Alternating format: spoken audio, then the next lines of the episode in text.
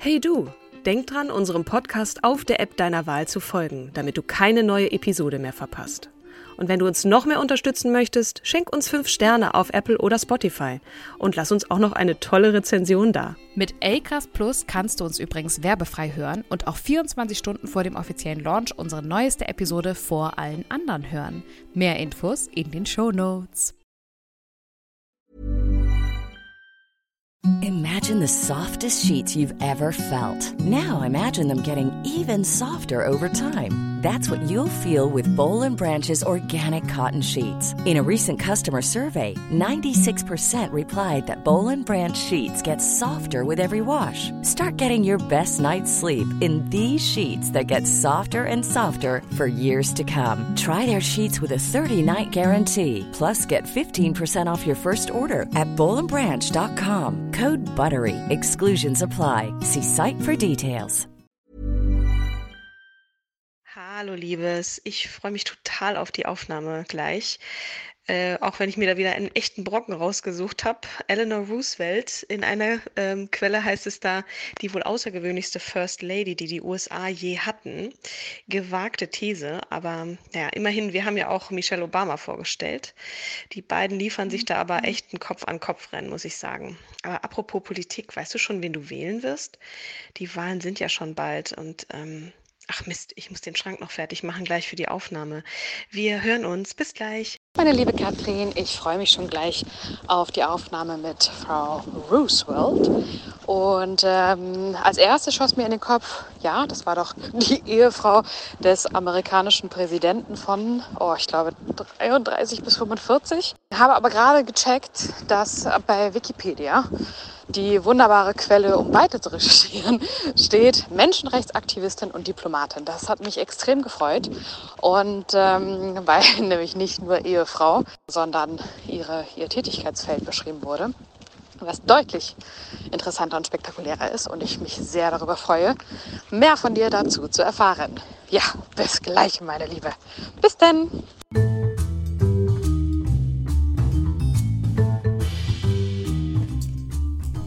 Hallo und herzlich willkommen zu unserer wunderbaren Podcast-Reihe Starke Frauen mit der allseits beliebten und großartigen, herzlichen und erfrischenden Katrin Jakob. Und der wunderbaren, einen äh, Hund im Arm haltenden, sehr fröhlichen, äh, strahlenden Kim Seidler. Hallo, liebe Kim. Wie geht's dir? Ich sehe gerade, du hast da wieder einen Hundi auf dem Arm und äh, strahlst ja. übers ganze Gesicht wie ein Honigkuchenpferd, um dieses alte Wort mal zu benutzen. Das sieht wunderbar ja. aus, euch zwei da zu sehen. Wer ist das? Das freut mich. Das ist Emma. Hallo Emma. Emma ist ähm, die dritte aus dem Wurf. Oh nee, ich glaube die zweite war sie sogar. Und ähm, Emma ist gerade die Treppe hochgelaufen, obwohl sie das nicht darf, weil kleine Welpen sollen ja nicht Treppen mhm. hochgehen. Aber ihr war anscheinend so langweilig mit ihrer Mama, dass sie dachte, sie geht mal auf Erkundungstour, wo ich dann abbleib. Und äh, dann hat sie jetzt so lange vor der Tür. Jetzt sitzt du hier vor dem Mikro, aber du darfst nicht, nicht pupsen. Emma. Nee, das, äh, zum Glück sitze ich auf äh, dem, am anderen Ende der Leitung und wir werden heute nicht Emma vorstellen, aber eine äh, ganz besondere Frau, die uns vorgeschlagen wurde. Ich glaube, du hattest den Namen irgendwo noch. Ähm, Frau Werner von Instagram. Genau. Barbara Werner, jetzt sehe ich es auch. Liebe Barbara, wunderbarer Vorschlag. Und äh, ich habe äh, da auch wirklich ganz, ganz große Freude gehabt, diese Frau vorzustellen. Es handelt sich um Anna um Anna Eleanor Roosevelt. Und die Geschichte von ihr hat mich ein bisschen erinnert an Anne Burda. Wer von euch noch reinhören mag oder schon reingehört hat, der wird da vielleicht die ein oder andere Parallele erkennen. Und mhm. ich lege einfach mal ganz vorne los, kann aber jetzt schon sagen, also ne, bei Geburt und Kindheit und so, das ist auch ganz wichtig zu verstehen, wie diese Frau so getickt hat, wie sie erzogen wurde. Aber ich kann jetzt schon sagen, dass sie nicht nur die First Lady war und mit dem 32. US-Präsidenten Franklin D. Roosevelt verheiratet war, sondern dass sie auch Menschenrechtsaktivistin war, dass sie sich total stark gemacht hat für Politik, äh, für Menschen, denen es nicht so gut geht, insbesondere auch ja, der Frauenbewegung einiges äh, Gutes getan hat und äh, neben Hillary Clinton eine der einflussreichsten Frauen in der US-amerikanischen Politik des 20. Jahrhunderts. Das sagt man über diese Frau. Und ich bin. Genau, und, mhm. und darf ich dich noch mal kurz klar. ergänzen? Sie gehört zu den Verfassern der Allgemeinen Erklärung der Menschenrechte. Oh, genau. Das kommt Na? auch auf jeden glaube, Fall. Genau. Also um es mit vier Worten oder vier ähm, Stichpunkten zu beschreiben, Ehefrau und Mutter, ja, so wie sie ja immer gerne präsentiert wird, unermüdliche Aktivistin, unabhängige First Lady und unkonventionelle Menschenrechtlerin. Unkonventionell trifft es auf jeden Fall. Das ist was, was äh, sich da so durch ihren Lebenslauf auch zieht, muss ich sagen. Sie ja, ist geboren am 11. Oktober 1884 in New York City, ist also ein New Yorker Girl. Und sie hieß schon bei der Geburt Roosevelt. Ihr denkt euch jetzt, hm, die war mit mit Franklin D. Roosevelt verheiratet und hieß vorher Roosevelt und sie sind tatsächlich auch verwandt. Entfernt Ach. zwar, aber ähm, sind, glaube ich, Cousins oder so, Cousine dritten oder sechsten oder irgendwas Grades, also weit genug mhm. weg, dass es jetzt nicht als Inzest gilt. Eleanor wurde okay. als erstes Kind von Anna Livingston Ludlow Hall Roosevelt, mein Gott, langer, langer Name, und Elliot Roosevelt, dem Bruder des späteren US-Präsidenten Theodore Roosevelt, geboren.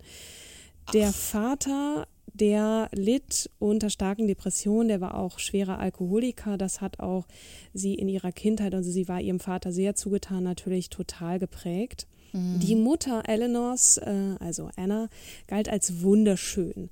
Und mhm. Eleanor, wer, wer Bilder von ihr gesehen hat, ist jetzt nicht so eine klassische Schönheit. Zumindest hat ihre Mutter dann mal äh, zu ihr gesagt, um Himmels Willen, also äh, ich weiß gar nicht, was aus dir werden soll. Du siehst so gewöhnlich aus, dass dir nichts anderes übrig bleiben wird, als gut zu sein. Also, Aha, das ist ja ähnlich äh, wie, wie witzigerweise der Mark Anthony, äh, der, der Ex-Mann von äh, JLo ja auch mal über sich gesagt hat oder dass sein Vater, dass man zu ihm gesagt haben soll.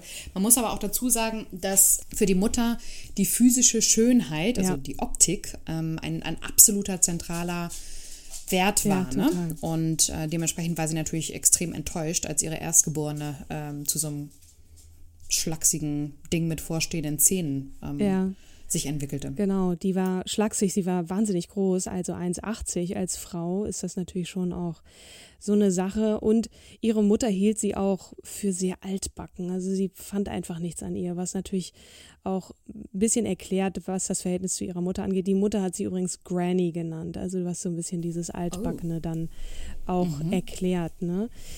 Mhm. Eleanor hatte zwei Geschwister, dass äh, der, der nächste Bruder war äh, Elliot Jr., der starb allerdings im Alter von vier Jahren und dann gab es noch einen Bruder, Gracie Hall, der ähm, auch relativ alt wurde, nicht ganz so alt wie Eleanor, die ist, glaube ich, über 90 geworden.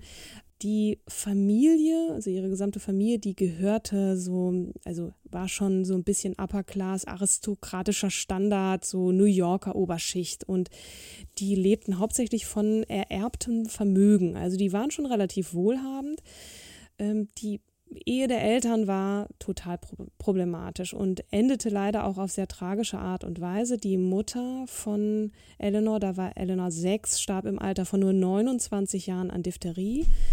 Und oh. dann stirbt ihr kleiner Bruder eben an Scharlach, das hatte ich eben erwähnt, im, im Alter von vier Jahren. Also sie hat schon sehr früh viel Leid und Tod auch in der Familie erlebt. Dann ist da noch dieser Vater, der, als sie zehn ist, versucht, sich das Leben zu nehmen und damit scheitert und dann äh, wenig später an den Folgen stirbt bei einem epileptischen Anfall und Alkoholiker und so weiter. Also zu Hause mhm. herrschte jetzt wenig Wärme und Leichtigkeit was man eigentlich so, ein, so einem jungen Mädchen wünscht. Ne? Und wünscht. Mhm. sie kam dann zu ihrer Großmutter, die sehr streng galt, also Annas oh. Mutter, also mütterlicherseits die Großmutter, ja.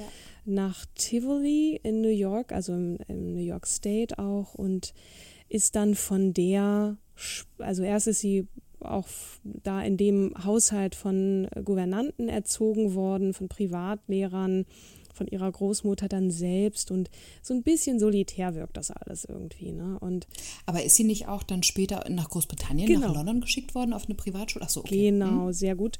Sie ist dann 1899 nach London geschickt worden. Das war für sie wirklich so eine kleine Rettung, weil die Leiterin des dortigen Internats, die war bekannt als so eine sehr charismatische Feministin, total gebildet, eine liberale Frau, die eben auf, auf dem Gebiet der Mädchenbildung für diese Zeit total ungewöhnlich engagiert war. Und die hat sich Eleanor so als ihren Liebling äh, genommen und hat ihr so wirklich in, äh, in, in, in, diese, in diese Sichtweise, auch in die Art und Weise zu denken, da eingeführt. Und das war ihr, glaube ich, auch ein ganz, eine ganz, ganz große Inspiration, die sie Zeit ihres Lebens auch erinnert hat. Ne?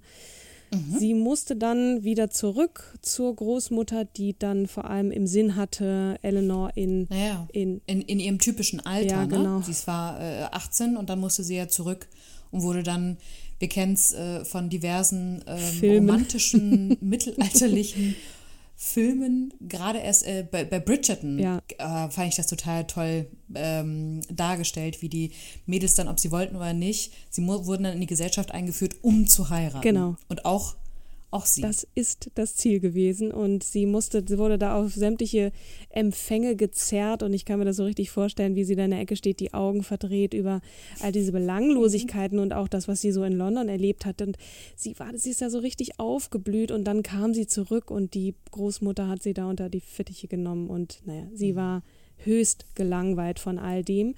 Es kam dann aber so, ne? sie ist jetzt so um die 20, äh, ein, ein, ein Zufall kam mir zur Hilfe. Sie reist nämlich mit dem Zug zum Sommerhaus ihrer Großmutter, ne? also so ein bisschen ne? Upper Class, wir erinnern uns, und, äh, und trifft in diesem Zug einen entfernten Verwandten, nämlich Franklin, der äh, damals schon auch ein sehr politisch engagierter Student war und die hatten sofort eine super Ebene. Also da, da hat es zwischen denen gefunkt.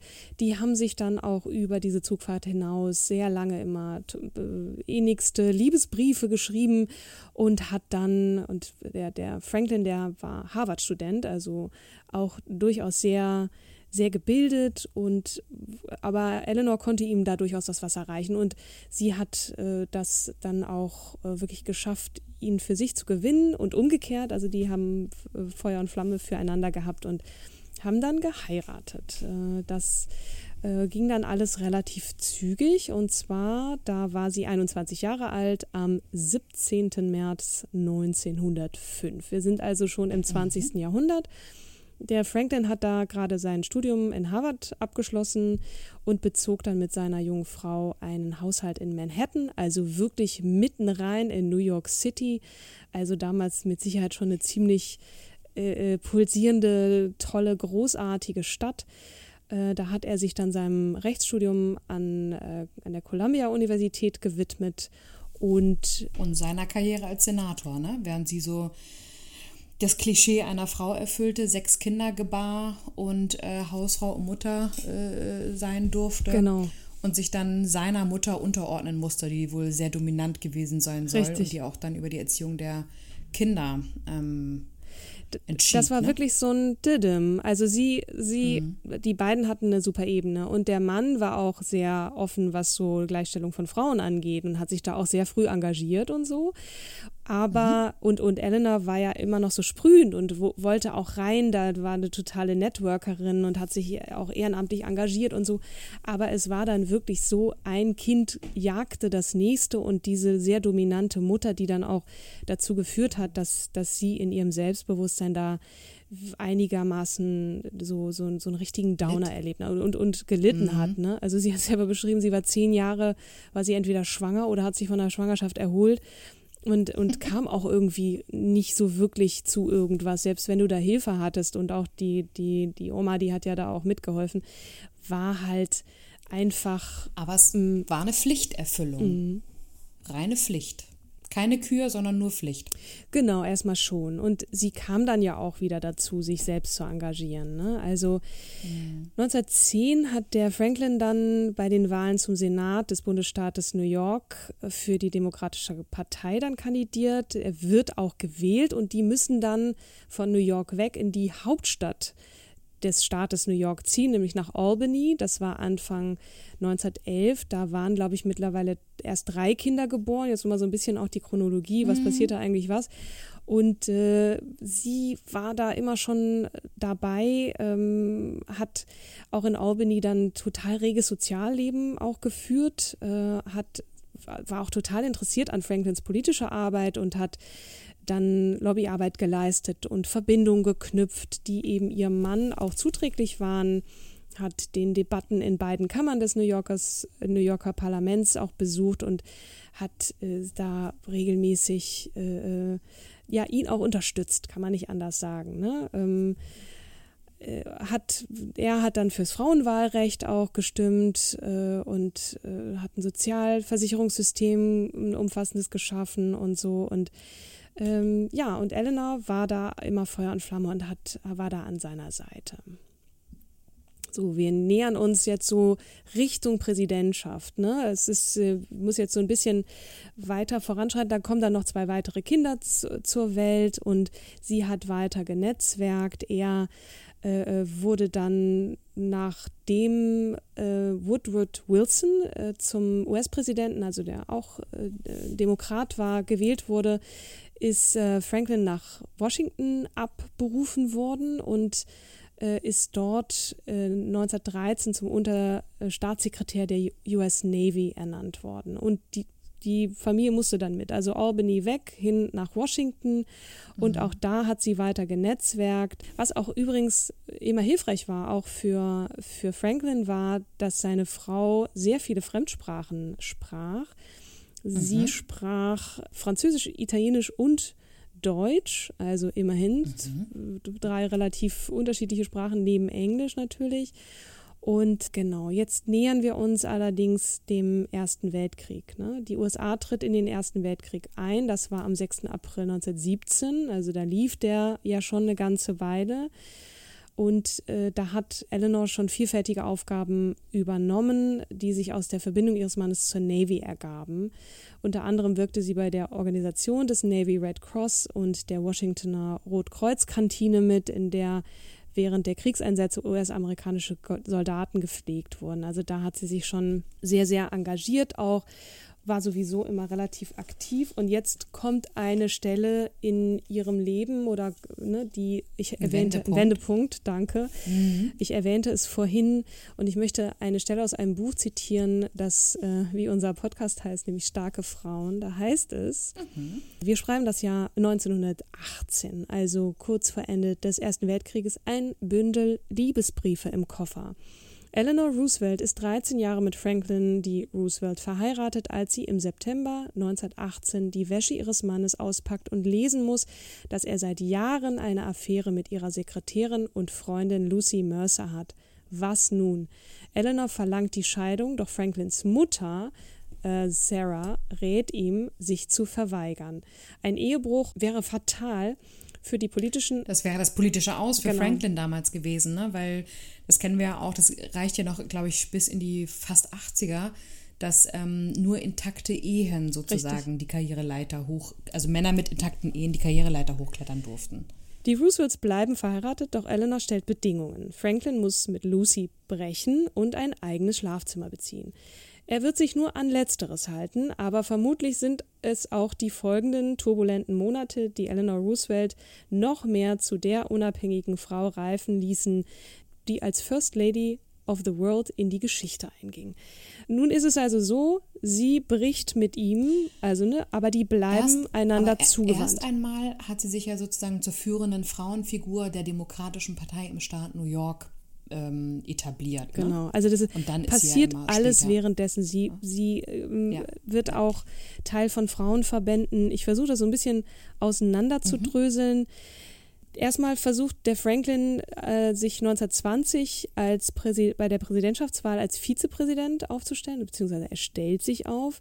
Eleanor, die war in der Öffentlichkeit bisher meist mit eigenen Anliegen in Erscheinung getreten, du hast es gerade gesagt, aber sie stellt schon auch ihren Dienst in seine Wahlkampagne. Ne? Die haben zwar gebrochen, mhm. sind aber irgendwie gute, wie so ein gutes Team. So vorne geben mhm. sie das hingebungsvolle Ehepaar und verstehen sich auch wirklich nach wie vor sehr gut. Und hintenrum macht sie aber auch so ihr eigenes Ding. Sie versucht ihn aber schon auch immer wieder zu unterstützen in seinen politischen Anliegen. Und ihre Anliegen sind nicht immer unbedingt förderlich für seine, aber er lässt sie auch eine Weile machen. Ich glaube, die haben da so einen mhm. ganz guten Boden gefunden. Und dann gibt es einen weiteren Schicksalsschlag. Im August ja. 1920 erkrankt Franklin D. Roosevelt an Kinderlähmung und seine ja. Beine bleiben übrigens Polio. zeitlebens gelähmt. Das wird auch ja. nach seinem Amtsantritt als Präsident, wird das lange der Presse verheimlicht. Das fand ich ganz interessant und wusste ich auch gar nicht. Mhm. Und ähm, während er da in so Sanatorien geht und so reist sie durchs Land und vertritt ihn auch, nutzt das aber auch immer wieder für ihre eigenen Belange und, und, und Anliegen. Ne? Stichwort sozialer ja. Feminismus, du hast es gerade auch angesprochen. Ne? Sie wird genau. total aktiv, auch in großen also ihr müsst auf jeden Fall definitiv mal weiter recherchieren, wo sie überall war und was sie alles gemacht hat. Ne? Und dann kommt ja auch irgendwann noch das sechste Kind zur Welt. Also da sind wahnsinnig viele äh, und die Familie beziehungsweise ihre Kinder leiden da auch sehr drunter. Sie hat am Ende ihres Lebens dann auch immer wieder das sehr bedauert. Sie hat sich von ihrer Familie so ein bisschen entfernt und hat aber sich für die Sache eingesetzt, ne, für, für andere Menschen unglaublich viel, auch in der Wir Weltwirtschaftskrise, hat Reden gehalten, konnte die Leute wirklich auch umarmen und eigentlich, wir erinnern uns, sie war eigentlich erstmal so ein schüchternes Ding und hat da so sehr lange gebraucht, ähnlich auch wie Gloria Steinem, da musste ich auch dran denken, die mm. erst total schüchtern war und gar nicht auf die Bühne wollte und dann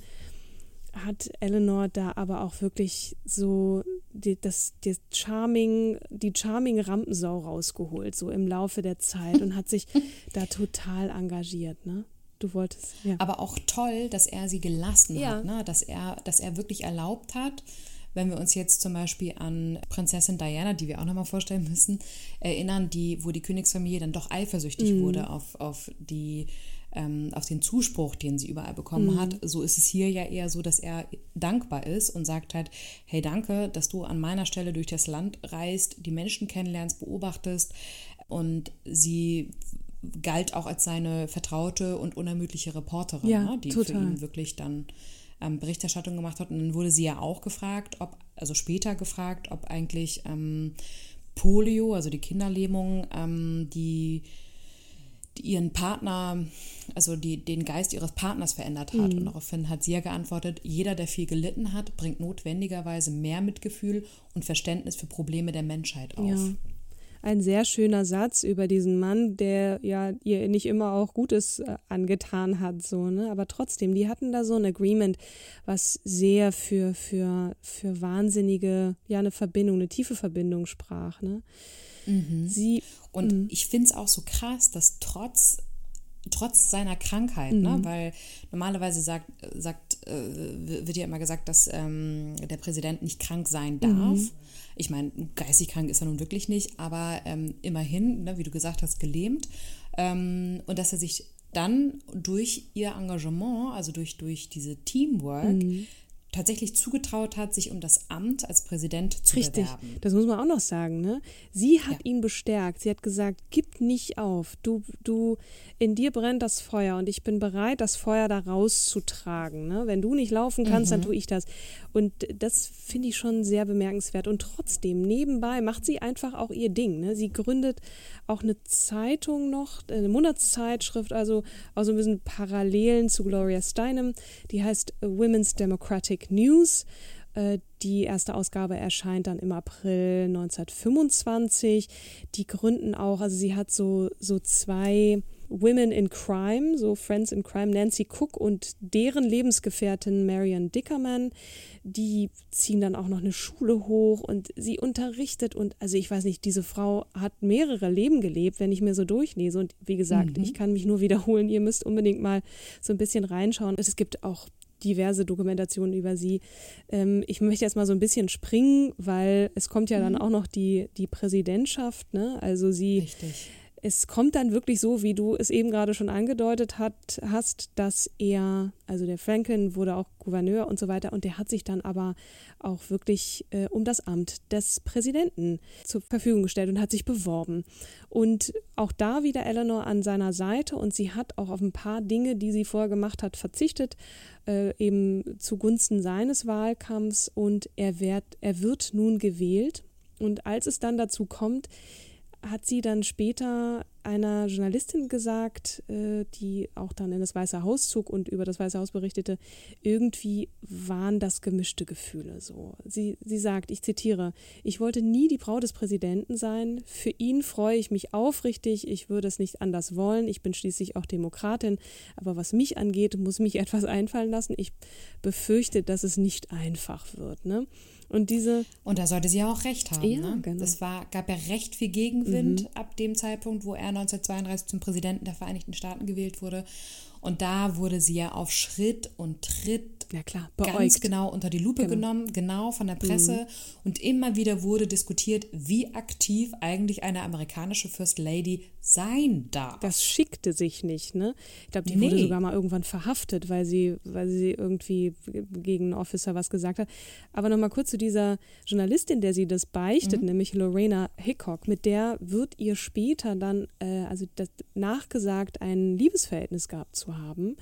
Ähm, mhm. Also da, da ranken sich die Mythen drum. Ne? Sie hat mit dieser mhm. Frau sehr viel Zeit äh, verbracht und auch in den Briefen, die sich die beiden geschrieben haben, kommt sehr viel Liebe rüber, also zu, Zuneigung und so weiter. Mhm. Es gibt aber auch andere, andere Quellen, die berichten von Affären mit jüngeren Männern. Also sei es drum. Mhm. Ähm, mhm. Eleanor hat so ihr Ding gemacht, ne? Und das schickte mhm. sich nicht als First Lady, aber sie hat halt auch da unglaublich viel bewegt und den Mund aufgemacht. Ne? Mhm. Ich finde ja überhaupt total genial, dass sie ähm, ja als unabhängige First Lady einfach gesagt hat, zwei Tage nach Amtseinführung mhm. ähm, gab sie ja das erste Mal eine Pressekonferenz, eine wöchentliche Pressekonferenz, zu der nur ja. Weibliche Reporter, das fand ich äh, auch also geil, ja. Reporterinnen eingeladen wurde, The Press Girls. Und das hatte ja auch zur Folge, und das war echt klug von ihr, dass die Zeitungen Frauen einstellen mussten. Ja. Total. Ich meine, die hat auch direkt, das war auch ein, ein Novum, ne, als erste First Lady in der US-amerikanischen mhm. Geschichte überhaupt, Tage nach der Amtseinführung ihres Mannes ein Interview gegeben. Das hatte auch noch keine gemacht. Also die hat sowieso viele Dinge getan, das erste Mal, neben der Tatsache, dass sie sich unglaublich sozial engagiert hat, auch was die Lebensbedingungen Afroamerik von Afroamerikanern und, und, und der Rassentrennung angeht, aber natürlich auch was Frauen, Familie, Förderung und so weiter.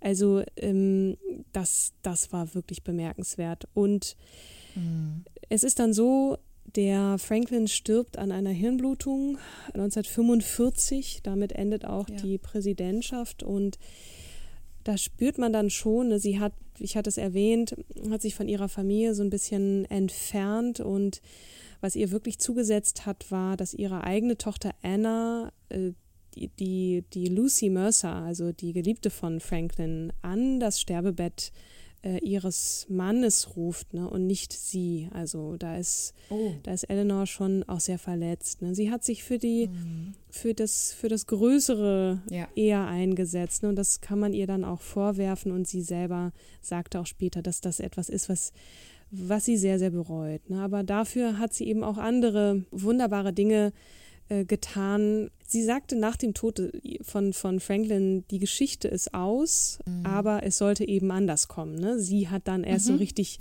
losgelegt. Ja, spannend, weil sie ja auch gesagt hat, sie war halt davon überzeugt, dass der äh, politische Einfluss ohne ihren Ehemann, also den Präsidenten, mhm. in, in, also als, als Rückenstärkung, ähm, dass ihr, ihr politischer Einfluss sinken würde. Mhm. Ne?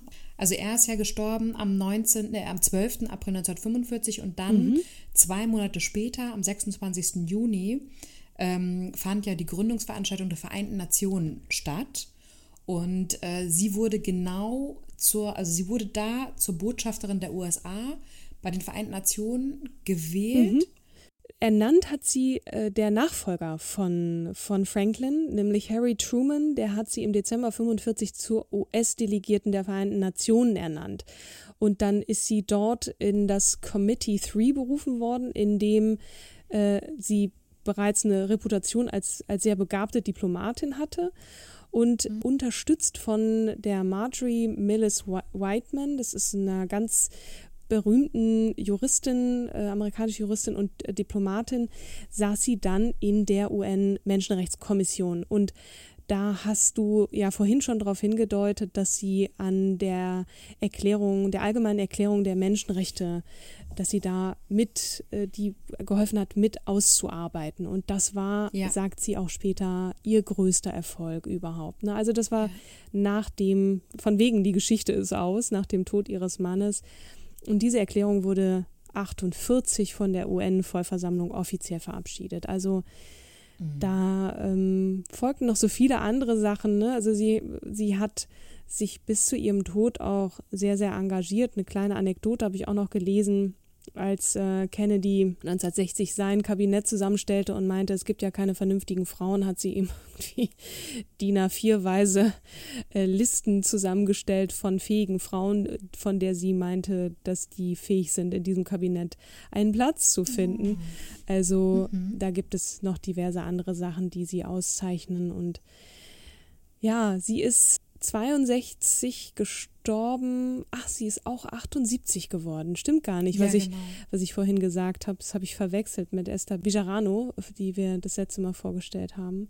Sie ist an Tuberkulose leider gestorben. Und zum Schluss vielleicht noch ein ganz, ganz schönes Zitat, was sie, was sie sehr was für sie steht, finde ich, und zwar die Zukunft gehört denen, die an die Schönheit ihrer Träume glauben. Und die Ja. passt total zu dieser sehr energetischen, sehr warmherzigen, sehr streitbaren, engagierten, tollen Frau, finde ich. Und äh, damit möchte ich an dieser Stelle schließen. Es gibt noch so viel zu sagen, aber Und ein schöner Wechsel von der Begrifflichkeit Schönheit und dem Wert hinter der Ja, Schönheit. ne? genau. Gerade wenn man daran noch äh, erinnert oder denkt, dass die Mutter ja auf die physische Optik, also auf die sch physische Mhm. Schönheit Wert gelegt hat, hat sie gesagt, ich lege auf die Schönheit ähm, der Träume Ja. Wert. Ja. total schön. Ja. Eine ganz beeindruckende, äh, tolle Frau und vielen, vielen Dank, ähm, Barbara Werner, fürs Einreichen über Instagram. Ich glaube, das war schon ein paar Monate her. Ja. Aber äh, Wir arbeiten genau, ja also, ab. Das dauert immer ein bisschen. Genau. Habt, habt Nachsehen mit uns und es gibt so viele tolle Frauen. Aber die, die Frau, die du jetzt vorstellen wirst, wirst nächstes Mal, Kim, die hat es auch in sich. Äh, Tr- Triggerwarnung schon jetzt. Das wird sehr krass werden, glaube ich, ne, was da auch kommt. Wer ja, ist es? Also es müsste eigentlich äh, eine Crime Story darüber gemacht werden. Es ist Britney. Spears. das, was wir von, von ihren Songs und von ihr auf der Bühne wissen, das steht in krassem Gegensatz zu dem, was hinter den Kulissen sich da abspielte. Ich bin sehr, Ja. sehr gespannt auf die Geschichte, die du uns nächste Woche erzählen wirst. Aber erstmal ganz, ganz lieben, lieben Dank fürs Zuhören, ihr da draußen, du liebe Kim, und ich freue mich auf nächste Woche. Und bis dahin bleibt gesund, munter, folgt uns auf, Inst äh, auf Instagram sowieso, aber auch auf Spotify und überall, wo es Podcasts gibt. Und genau. Und lasst bitte einen Kommentar da. Wir Sehr freuen uns gerne. immer auf ähm, Apple Podcast über die Rezensionen und die Kommentare. Genau. Lasst sozusagen einen Daumen hoch für uns. Oder auch einfach konstruktive Kritik, dafür sind wir ja auch offen, ist hoffentlich, äh, hoffentlich auch rübergekommen. Also, Super. danke euch und dann würde ich sagen, bis zum nächsten Mal. Bis zum nächsten Mal. Tschüss. Tschüss.